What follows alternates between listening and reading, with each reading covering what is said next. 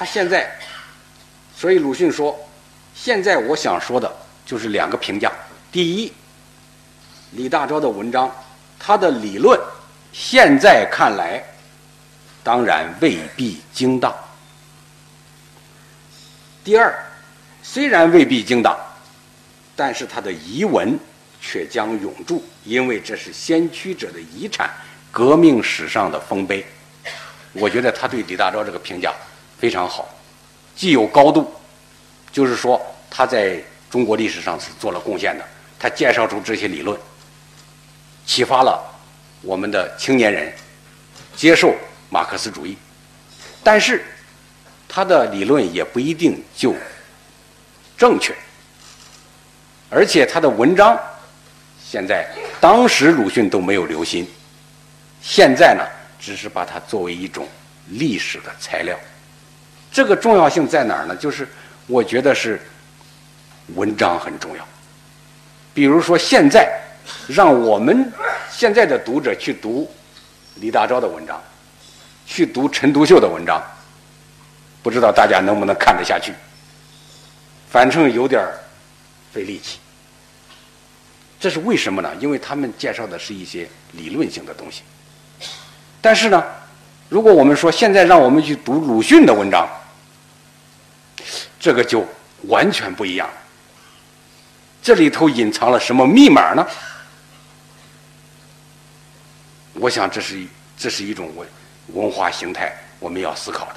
为什么鲁迅的东西留下来，直到现在还有那么多读者？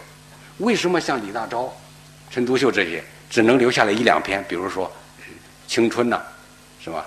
警告青年呐，这样的文章读起来还可以，但是大部分的文章都给人的感觉是失效了、过时了，也不必也也不一定精当了。因为什么呢？理论也在变化。他们当初介绍的这个马克思主义也还是比较粗浅的，甚至是偏颇的。他没有完全，当时这个条件限于条件，也不可能完全吃透。所以鲁迅呢，在这个。新文化运动这些人物中，我们可以比较一下。今年我是呃在北京，我做了一个展览。我就是虽然是纪念五四运动，我把它这个展览我把它作为是纪念五四运动系列展览。但是其中我特别就像刚才我讲的，一定要注重新文化运动，因为新文化运动才是真正持久的。广阔的、深刻的，只有这场运动，它才能够引发我们后来后来一系列的，包括五四运动在内的一系列的历史事件。它等于开发了我的我们民智，可以说是塑造了中国现代社会。我们好多文化观念是来自新文化运动的这种科学民主这样的理念的。所以我做了一个展览，叫“新文化”。八大家，我挑出八个人：蔡元培、陈独秀、胡适之、李大钊、鲁迅、周作人、钱玄同、刘半农。当然了，新文化运动有很多大师，比如说还有更多的像沈尹默呀、高一涵呐，这这些人，陶孟和呀，这些人傅斯年呐。罗家伦呢？这些都是新文化运动中的风云人物，他们都做了很大贡献的。但是我挑出这八个人，就是他们是老一辈的，因为傅斯年他们是学生辈的。这八个人，我是想怎么怎么来界定他们呢？我就想这个中国古代啊，有一个古文运动，叫唐宋八大家。唐宋八大家是经过唐朝、宋朝一千年的这个。漫长历史出现了这几位，对于我们中国的文风、就文化行文方式有重大改变。另外，在思想上和我们新文化的这个八大家呀，也有一些相同之处。怎么叫相同之处呢？就是韩愈他们那个时代，他们要树立中国文化本体主体论。树立儒家文明主体，他们做的努力主要就是在这儿。因为当时韩愈他们遇到了什么呢？遇到了佛教对于中国的一个巨大的冲击。中国文化，我觉得第一次这个遭受差不多要要有灭顶之灾的，就是像韩愈就认为这个中国文化要要完了。现在我们要坚持道统，要从孔子、孟子、子思、什么朱熹，这个不没有朱熹了，就是子思他们、杨雄他们下来，我韩愈。我要接上这个中国的道统，所以韩愈啊，为了树立儒家的传统，做了一件很大的事儿，就是辟佛，就是对这个儒家、儒这佛家呀，做了这个猛烈的攻击。这个攻击惹怒了皇帝，把他贬到潮州，就是广东省。那个时候我估计比较蛮荒，他到这儿以后，河里还有鳄鱼什么的，他还写文章什么祭鳄鱼，也也是很危险的，要不弄不好就死掉了。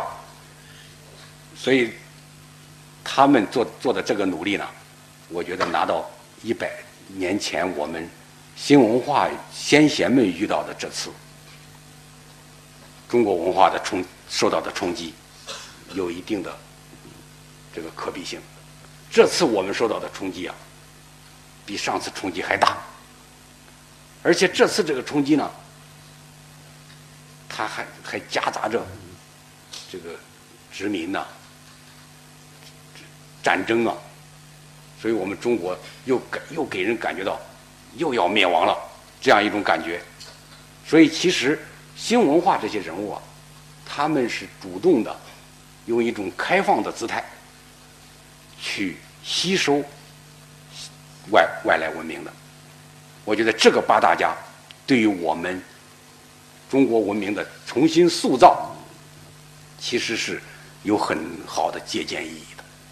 就他们做了很多工作，在各个方面，这个我们现在要研究的主要是这些东西，比如说整理国故。并不是说他们一味的都把孔子这些东西都否定了，把中国文化都给否定了，是完全是虚无主义的。其实他们做了很大量的工作，包括鲁迅。鲁迅在新文化运动中也是做了大量工作的。所以我这个新文化八大家，这八个人里头情况也不同。陈独秀他们是搞政治，李大钊他们是搞政政治思想，胡适是做学问，钱玄同他们是大学教授，也是做学问。鲁迅是一位文学家，所以鲁迅这个给我们的这个启示啊，应该说更要切实，更要亲切感。我们从鲁迅的身上能够学到很多的这个教导。所以鲁迅对自己的这个评价，呃，在一九二七年时候，他就有一个。对自我的评价，一九因为一九二七年呢，是新文学走过了十年的道路，大家对这对这个新文学十年啊要做一个总结。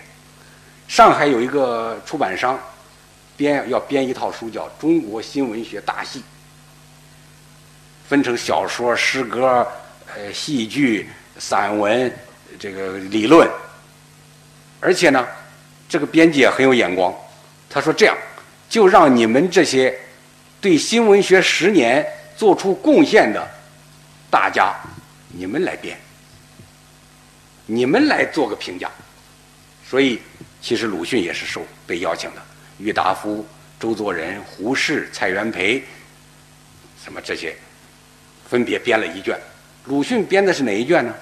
叫《中国新文学大系小说二集》，短篇小说。那个时候，中国的长篇小说还没有兴起，没怎么兴起，子夜还没有出现，所以大大家都在做短篇小说，而鲁迅是这个短篇小说的代表。鲁迅编了这个小说集以后呢，写了个序言，叫《中国这个小说二集序言》。这篇文章啊非常重要，就是鲁迅对中国现代小说、白话小说的一个总体评价，言简意赅。讲的都非常到位，但是我关心的是他怎么评价他自己。这个评价自己非常难，把握这个言语之间的把握呀，很不容易。谦虚了也不是，骄傲了更不对。所以鲁迅是怎么写的呢？在《新青年》上发表短篇小说的是鲁迅。从一九一八年五月起，《狂人日记》《孔乙己》《药》等陆续出现了，算是显示了文学革命的实际。又因为那时的认为表现的深切和格式的特别，颇激动了一部分青年读者的心。但后期的《狂人日记》。意在暴露家族制度和礼教的弊害，却比果戈里的忧愤深广，也不如尼采的超人的渺茫。这段话你仔细体会啊，大有深意，写的还特别到位。但是你得细品，你比如说这里头，我觉得透露出这样一些信息啊。一是我的小说写的不错，影响不小。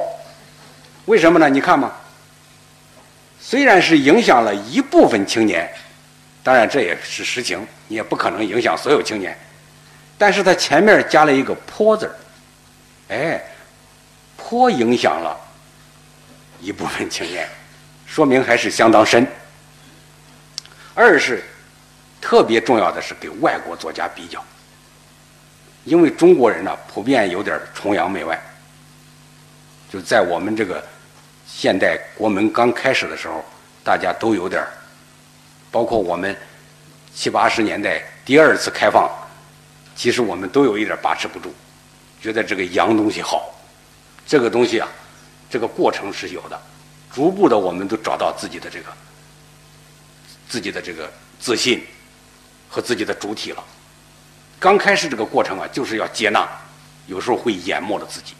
但是鲁迅，你看在做这个小说的过程中，他就说明他跟两个外国作家比较，果戈里、尼采，比较的结果怎么样呢？不错，自己的作品还是有优点的。这个优点呢？就说明自己的作品也是一流的，比果戈里的还忧愤深广。那这个，我觉得这个评价是非常高的。所以我们就说呀，鲁迅成为新文化运动的代表、旗手、新文学的开山祖师，一开始就写出了这么精彩的。作品达到了很高的水平，直到现在，我们还无法超越。就在是十几年前、十几年前，文学界还在讨论，我们为什么不能出现鲁迅这样的大师？当然，也有学界里也讲，我们为什么培养不出大师？文学界里也讲，我们为什么这个培养不出鲁迅那样的人？还有些人呼吁要我们的作家提高文化素养，这些都是十几年前发生的。直到现在，我想这还是一个问题，就是鲁迅这个文学里头有什么密码，让我们直到现在还反复的在吟诵他的作品呢？好像还是放不下呢。这里头就有点我觉得就是。很值得探讨了。那么鲁迅啊，我感觉他是在这个中西文化的碰撞，就是这么一个阶段，然后在古代和文化和现代文化的这个蜕变，正好处在这个十字的这个交叉点上，他正好吸纳了各个方面的营养。他在年轻的时候是中国古代的这个素养，他得到非常系统的训练，阅读了大量的著作，而且他在他的那个浙东那个文化氛围中，在学问上有了很高的素养。比如说，他后来在学术上的贡献是中国小说史。中国小说以前没有过历史，鲁迅写了一本《中国小说史》。在这个过程中，他准备的充分，出了多种书，古小说勾陈，小说旧文钞，就在这个这个广广州编成的《唐宋传奇集》，就在这方面啊，你看你看一下他留下的这个文献，太丰富了，没有这个文献的这个积累，没有不停的到图书馆去抄，去校勘。不可能写出中国小说史，没有中国小说史的这个多年的作写作教学，不可能写出那样的小说。没有读过的一百多篇乃至更多的外国的小说，果戈里的《狂人日记》，夏目漱石的那些《我的猫》，没有这样的屠格涅夫这样这么这个外国文学的浸润。没有对尼采的那种狂热的喜好，没有对西方浪漫主义拜伦、雪莱、普希金、莱蒙托夫这种文献的这个浸润，写不出来这样的那种激情、充满了激情的文学作品，《狂人日记》那样的呐喊，伤逝那样像诗一般语言的那种独白，写不出来的。他这种修养啊，是多面的，而且他沉得住、耐耐住、有耐心。我最近做了一件一件工作是什么呢？有有两件工作，一个是把鲁迅的手稿都给集中起来，目前现存的有两万多页，这只是他留下手，他只他一生写作的一部分。为什么大家都说鲁迅这个书字儿写的挺好，这个书法不错？其实鲁迅也不是叫书法，那个时候没有书法家这一说，他就是写字儿，每天那么写。但鲁迅有一个什么功夫呢？抄。这个抄书啊，那个时候也没有复印机，也没有照相，只有抄才能留下来。所以鲁迅这个这个手稿里头。有大量的抄稿，而这个抄呢，有时候当然是很有些是很重要的，比如说小说旧文抄，呃，这个古小说勾陈，这个是从很多书中一点一点剪出来抄下来的，这个当然是留存资料。但是有一些我在翻看的过程中，我感觉到有点不可思议，是什么呢？就是这个抄，我感觉它都不必抄，因为这个材料都有了，你还抄什么呢？比如说《法显传》。中国第一个到西方，呃不不能说是到西方了。那个时候他们往西边走，就说西方，西天取经嘛。其实是到印度。这个第一个和尚不是玄奘，是法显，是近代的。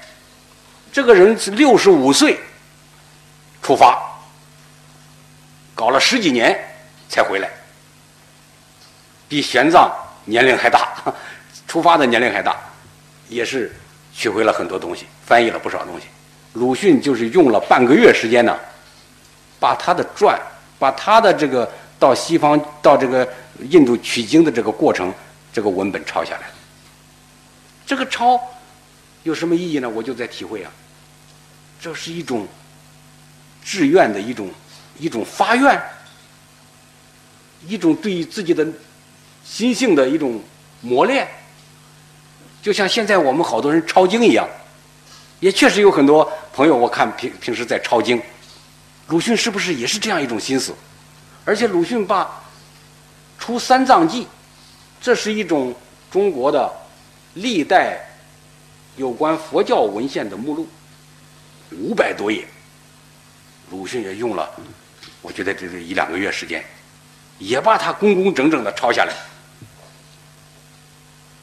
抄这些有什么用？怪不得那个金心义啊、钱玄同啊，问他：“你抄这些碑有什么用？”但是实际上，我觉得有用。鲁迅从这里头不只是学到了一种志愿，比如说我要发愿，我也要取经。我的取经方法跟玄奘不一样，玄奘是带着一群徒弟，是不是从长安出发，走了很多国家，历经艰艰险，是吧？八十一难，回来了。我的取经方法，鲁迅就是一字一字的把外国的作品翻译到中国来，所谓硬译。他自己有个比喻嘛。说我这是把西方的外国的火引进来煮我的肉，就可见这个翻译这个工作多么的难，也是耗费了他一生精力。他一生有一半的文字是是翻译，所以他得到了一个称号称呼，就叫现代的玄奘。这个称呼呢是在延安时候，中共的领导人给他的称呼。因为延安的时候要成立一个翻译这个外国马克思主义著作的一个机构，我们的领导人去讲话说：“你们要学习鲁迅，要当一个现代的玄奘。”我就觉得鲁迅其实是他有一个发愿的过程，他一生都坚持这个，一直到死啊还在翻译，翻译什么呢？《死魂灵》，俄国的小说。还是果戈里，他有一种什么样的心愿？他年轻的时候写这个小说《狂人日记》，他说比果戈里忧愤深广。那么年老的时候，他翻译《死魂灵》干什么？希望我们中国也有那样的鸿篇巨制，也有像《死魂灵》那样的鸿篇巨制超越这种志愿，我们。青年作家们体会到了吗？其实是没有体会到他这种心思，体会到的不多。那么他在他这个抄的过程中，不只是一种志愿，而且抄碑，他藏了两千多多张碑，就是古代的这个碑文呐。这个碑文里头啊，不只是历史资料，还是文章，因为这个。中国的文体中有一种就叫碑文，写这个碑文可不简单。你看现在某个地方要立个碑，比如说广州市某某一个寺庙要立个碑，这个碑应该谁写？那得请我们这地方的一个大文豪。没不是个大文豪，你就没资格写这个东西，因为这个碑文呢要求啊特别你得精炼准确。这是对我们这个文章的最高要求了，所以鲁迅的学问从哪儿来呀？一部分抄书，一部分就是校勘这个碑文，也有抄的成分，但是要校勘，大量的读碑文、碑帖，这个过程，我觉得应该更进一步的研究。其实鲁迅的好多文章是从这儿来的，呃。现在大家就是觉得这个鲁迅这个杂文呢，不算是文学作品。这个我们这个学界也有争论。其实鲁迅一生写的杂文特别多，特别是在上海，基本上就是在写杂文了。但是鲁迅这个杂文很了，其实是很有文学性的。它其实就是我们中国古代的很重要的问题。过去有人讲。说鲁迅，你看一生就写了些短篇小说几十篇，长篇小说也没写，算什么大文豪？但是我们中国古代这个文章体式，鲁迅是都熟悉的，而且鲁迅的这个杂文里头就含有中国古代的各种文章体式。实际上，他是一个中华中国文学史的一个很好的继承者。所以这一点啊。我觉得鲁迅也是一个，在他的成长过程中，这种修养，是我们解读他成功为一个伟大文豪、文学巨匠的一个密码。还有这个，我觉得还有一个一点应该跟大家交流的就是鲁迅在美术方面的贡献，其实也很大。这本来是一个业余的爱好，但是在鲁迅这样一位大师的手中，也成为一个我们的文化的中国现代文化的新文化的一个巨大成就了。这是因为鲁迅的功劳。这个版画啊，本来是中国的国粹，是我们古人发明的，就是刻板印刷嘛。木板嘛，现在还有，民间还有，就是这个年画，就是那么刻了以后印出来。但是这个东西呢，后来传到西方了，西方人把它发展成为一门比较独立的艺术，叫创作版画。过去我们在中国的时候呢，是画家画了，比如说黄宾虹画了一幅画，然后拿给刻工刻到木头上，再拿给印工。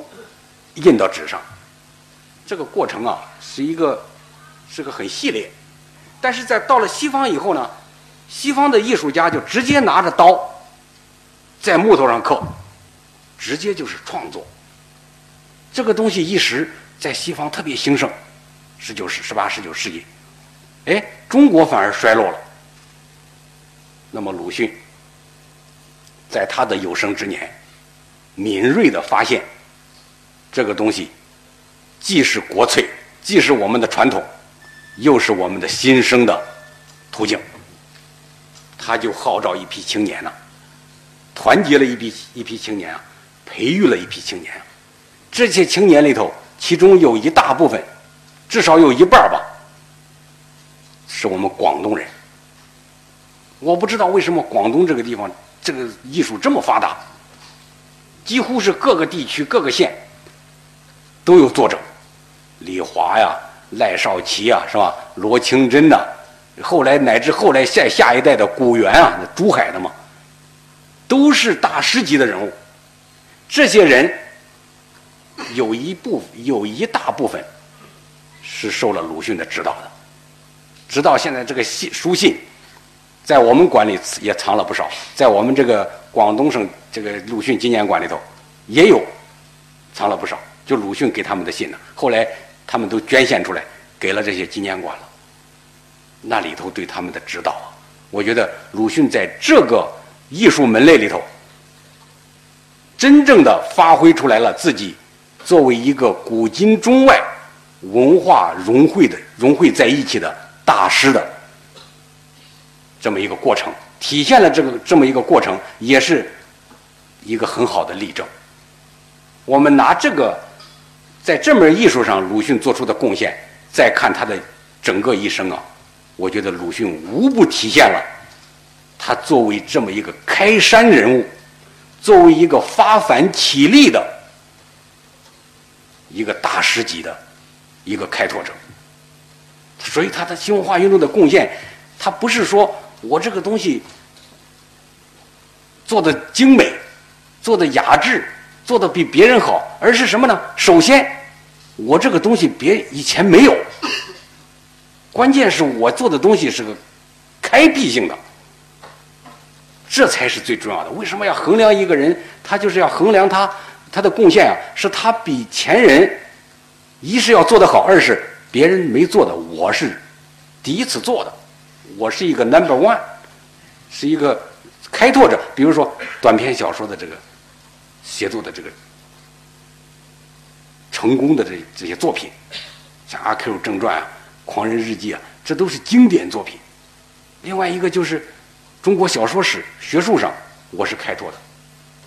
然后我编辑了三十年代北平的中国水印木刻的简谱《北平简谱》，我编辑了木刻继承，我把中国现代木刻的。主要成就汇集起来了。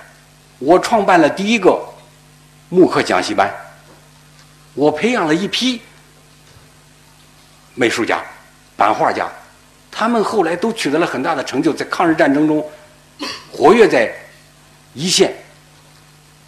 李华他们都是在战区啊，直接就是为为这个中国是这个这个抗日事业服务的。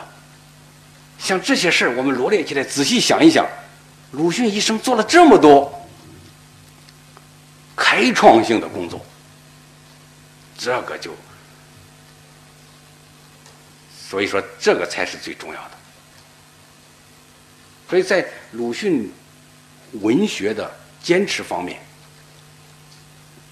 有很多这样的。仔细仔细想来，在他的生平中啊，有很多这样的事例。比如说，鲁迅做北洋政府的一个官，这个当然也可以说是阻止他这个参加这个这这呃对对于学生运动啊，他不可能参与学生运动的，因为他是教育部的官员。但是这个教育部的官员呢，过去我们研究鲁迅的时候呢，都讲，哎呀，这个鲁迅这个对这个教育部啊，这个北洋政府啊，都是很反感的，对袁世凯啊也是极力反对的，是吧？对对对，这个教育总长啊，什么都是呃讽刺挖苦的。过去我们实际上是简单化，没有注意到任何一个人他做任何事，他都是对于他自己的这个主业。对于他自己的这个文化的这个修炼修养，和他最后创造的业绩都是相关的。比如说，他做这个教育部这个官员呢，叫社会教育司第一科科长。中国历史博物馆是鲁迅着手这个参与创建，就是现在的国家博物馆。京师图书馆。是鲁迅参与创建的，把这四库全书啊，什么这些收藏啊，鲁迅做了什么工作呢？除了博物馆、图书馆，还有对于文明系的这个引进，就是话剧，这是他做的工作。另外，对于小说审查，全国的这个小说创作，比如说。一年出了很多小说，《鸳鸯蝴蝶派》。当时这个小说创作呀，因为小说还不登大雅之堂，大家认为小说是一个消遣东西，看一看玩一玩，里头都是一些七侠武艺啊那一类的，言情的，就描写这个市井生活的。所以鲁迅这些方面，他是做了很多工作的。我觉得这些工作。对于他文学创作是有帮助的，怎么就帮助呢？因为他反过来想，我们的小说应该怎么样？我们的文学应该不是这样的文学。所以鲁迅的文学啊，起点高。为什么起点高？因为他严肃，它是一种，我觉得是一种国家意识形态的。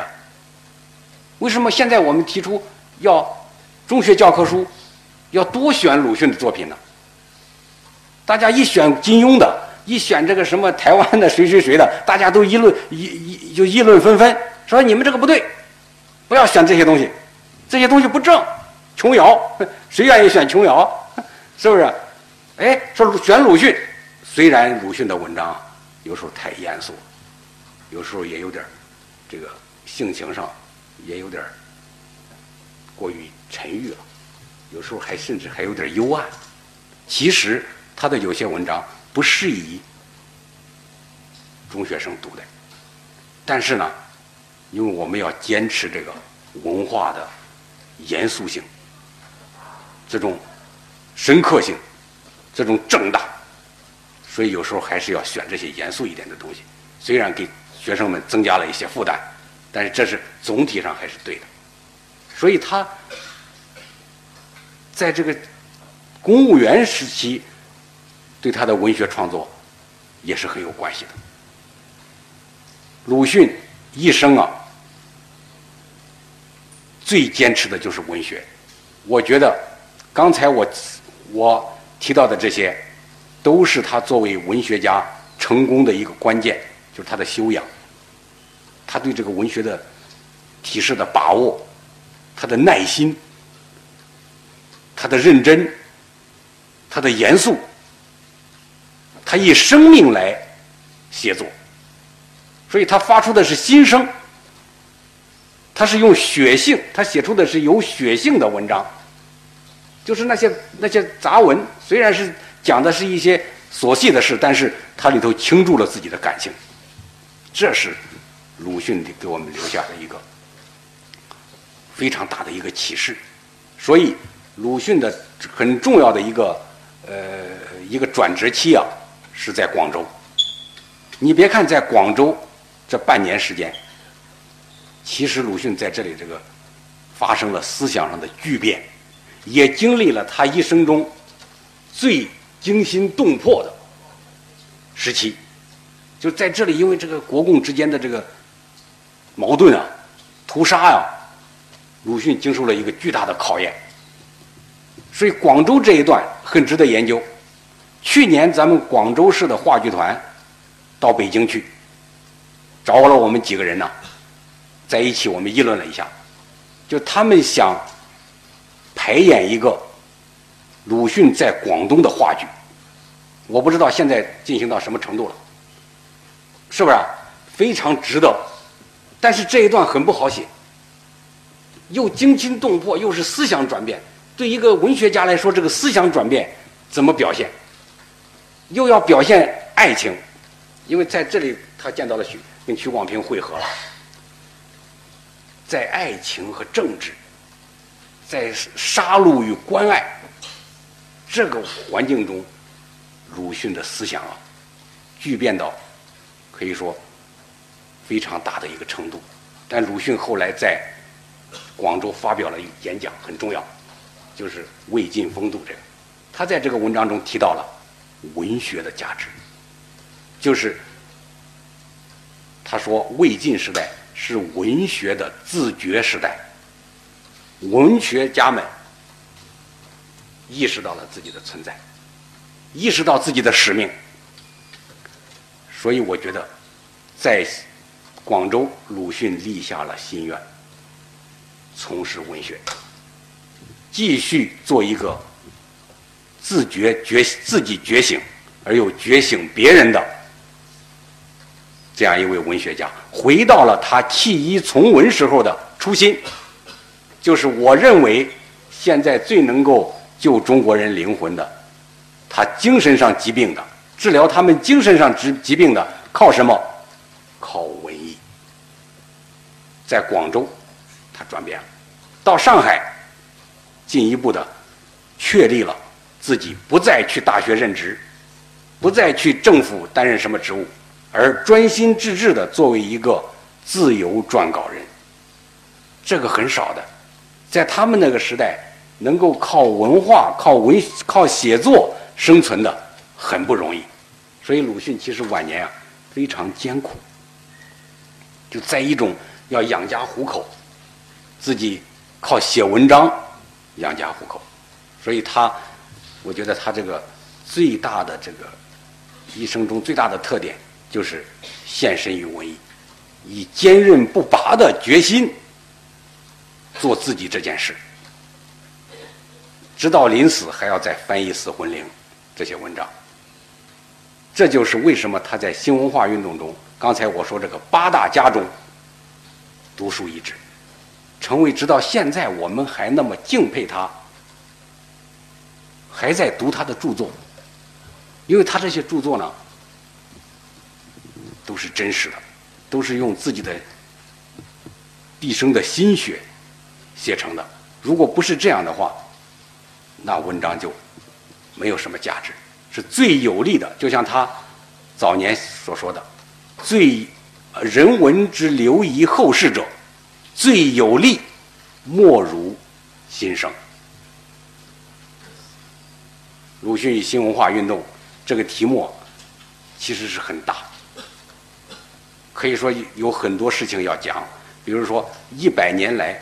鲁迅，这个受到的尊崇也好，批判也好，研这个进行这我们这个学界对他进行这么充分的研究也好，直到现在还有很多大学都有鲁迅的专门的课程，有研究生、博士、硕士，还是研究不尽，因为他这个里头的问题是关涉到各个方面，但是最主要的方面，我认为是。给我们提供了，在我们今天再次面临中国文化与外来文明进一步交融的这个历史时刻，新文化的这些人物，尤其是鲁迅，给我们提供了很好的借鉴。这是鲁迅的价值。好，今天我就讲这些，谢谢大家。